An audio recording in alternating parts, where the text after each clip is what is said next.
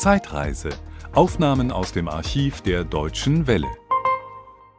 Nun, meine Damen und Herren, gehen wir sozusagen auf hohe See, beziehungsweise wir müssen zunächst in einem Binnenhafen noch bleiben, aber dann wird es sicherlich auf hohe See gehen. Heute nämlich geht Deutschlands erster Einhand-Weltumsegler wieder auf große Fahrt rund um die Welt. Sein Name, wer kennt ihn wohl nicht? Rollo Gebhardt. Und zwar von Regensburg aus, wo Rollo Gebhardt nun ist, um mit Gerd Klebinski über seine bevorstehende Weltreise zu sprechen. Also, meine Herren, dann äh, lichten Sie bitte diesmal nicht den Anker, sondern das Mikrofon. Ja, meine Damen und Herren, wir sind hier auf der Solvik 3. Das ist eben dieses Schiff in, mit einer Länge von 7,30 Meter und einer Breite von 2,25 Meter.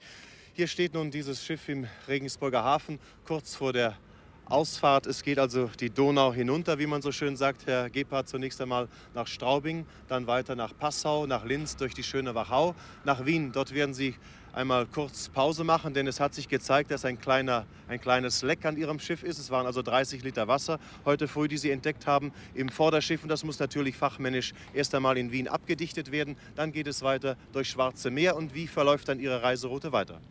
Durch das Schwarze Meer äh, möchte ich segeln, dann die Dardanellen, durch das Mittelmeer, die Straße von Gibraltar, über den Atlantik. Diese Atlantiküberquerung möchte ich möglichst schnell hinter mich bringen, um dann durch den Panamakanal den Pazifik zu erreichen, den Pazifik das eigentliche Ziel meiner Fahrt. Ich möchte, wenn es geht, eineinhalb Jahre im Pazifik bleiben.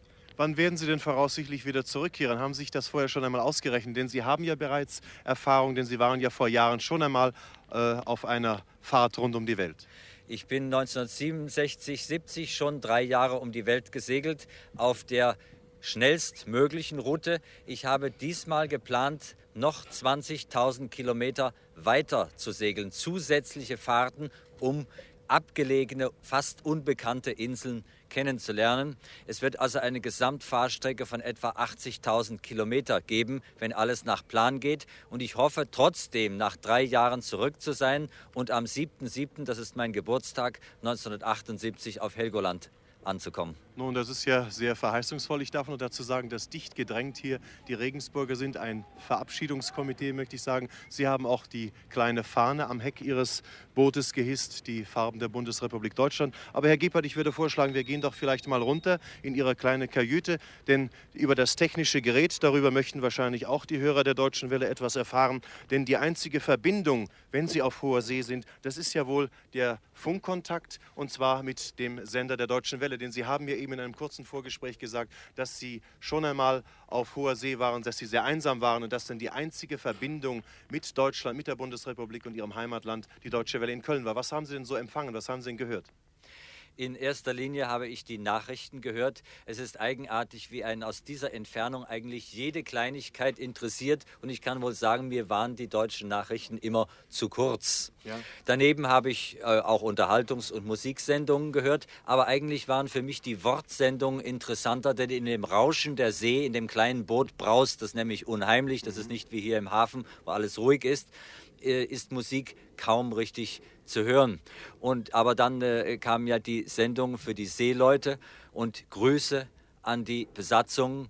Und äh, da tat es mir immer ein bisschen leid, dass für mich kein Gruß dabei gewesen ist. Vielleicht ändert sich das auf dieser ja. Fahrt. Das kann man wohl versichern, Herr Gebhardt. Ich glaube, wir werden Sie bestimmt grüßen im Laufe Ihrer Reise und ich hoffe nur, dass Sie bei dieser Reise dann äh, auch noch eine engere Verbindung zur Heimat haben werden über die Deutsche Welle. Das würde mich sehr freuen. Einen Sender habe ich ja nicht an Bord, also ist der Radioempfang tatsächlich die einzige Verbindung zur Heimat. Ja, Herr Rojek, ich möchte Ihnen jetzt natürlich auch ein bisschen schildern, wie es hier innen ausschaut. Es ist ein Raum von etwa zwei, drei Quadratmetern Größe. Hier auf der rechten Seite, was ist das, die Backbord- oder Steuerbordseite? Rechts ist Steuerbord, ja. ja. Steuerbord, ich bin leider nicht sehr erfahren. Und das ist hier also eine gepolsterte Bank, wo Sie gerade sitzen. Und diese Bank dient Ihnen natürlich auch als Schlafgelegenheit. Das ist Dann, die Koje. Ah, das ist die Koje. Ja. Dann haben Sie hier einige Geräte, einen Windmesser. Eine Windmessanlage ja. für Windgeschwindigkeit und Windrichtung. Dann habe ich ein Echolot, um mhm. in Küstennähe die Wassertiefe bestimmen zu können. Ja. Ich habe eine kleine Uhr. Hier oben habe ich einen äh, großen Chronometer, mhm. der sekundengenau die Zeit zeigt. Äh, das ist notwendig für die Navigation, für die astronomische Navigation. Dann habe ich hier noch ein spezielles Ladegerät für meine kleinen Akkus, für die Kameras, denn ich mhm. mache ja auch Filmaufnahmen unterwegs. Ich will ja wieder Filmvorträge halten, wenn ich zurück bin. Und äh, das ist eben der Radio, nicht? Äh, für den Kurzwellenempfang. Ja. Und von jetzt an wird ja dann die Deutsche Welle mein Begleiter wieder sein. Ja, sehr schön. Nun, äh, vielleicht noch etwas zu Ihrer Ladung an Bord. Sie haben insgesamt zwei Tonnen an Gewicht geladen. Hier in diesem kleinen Boot, Sie haben 120 Liter Wasserreserve. Sie dürfen maximal höchstens einen halben bis einem Liter pro Tag verbrauchen. Das heißt also, dass Sie sich nur darauf beschränken können, hier Ihre Mahlzeiten zu kochen. Hier an der Seite haben Sie noch einige Klappen. Vielleicht machen wir es mal auf. Da ja, ist also ein äh, Kocher. Da ist der ja. Kocher drin. Den kann man herausziehen. Der ist kardanisch aufgehängt, ja. um auch bei äh, Seegang betriebsbereit zu sein.